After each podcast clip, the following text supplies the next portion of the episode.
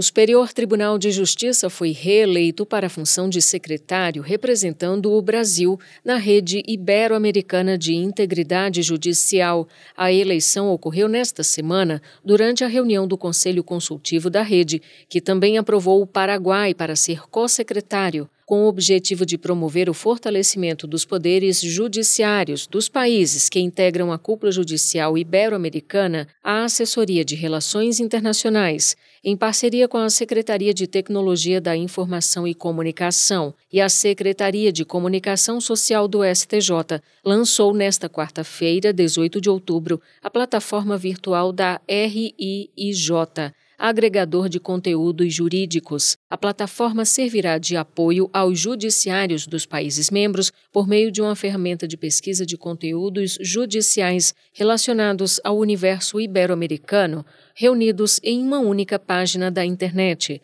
O STJ foi o responsável pela implementação, pelo gerenciamento e pela manutenção da rede, criada durante a vigésima Assembleia Plenária da Cúpula Judicial Ibero-Americana, realizada no Em 2021.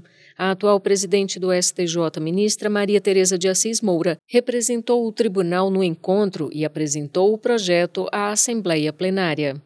Do Superior Tribunal de Justiça, Fátima Uchoa.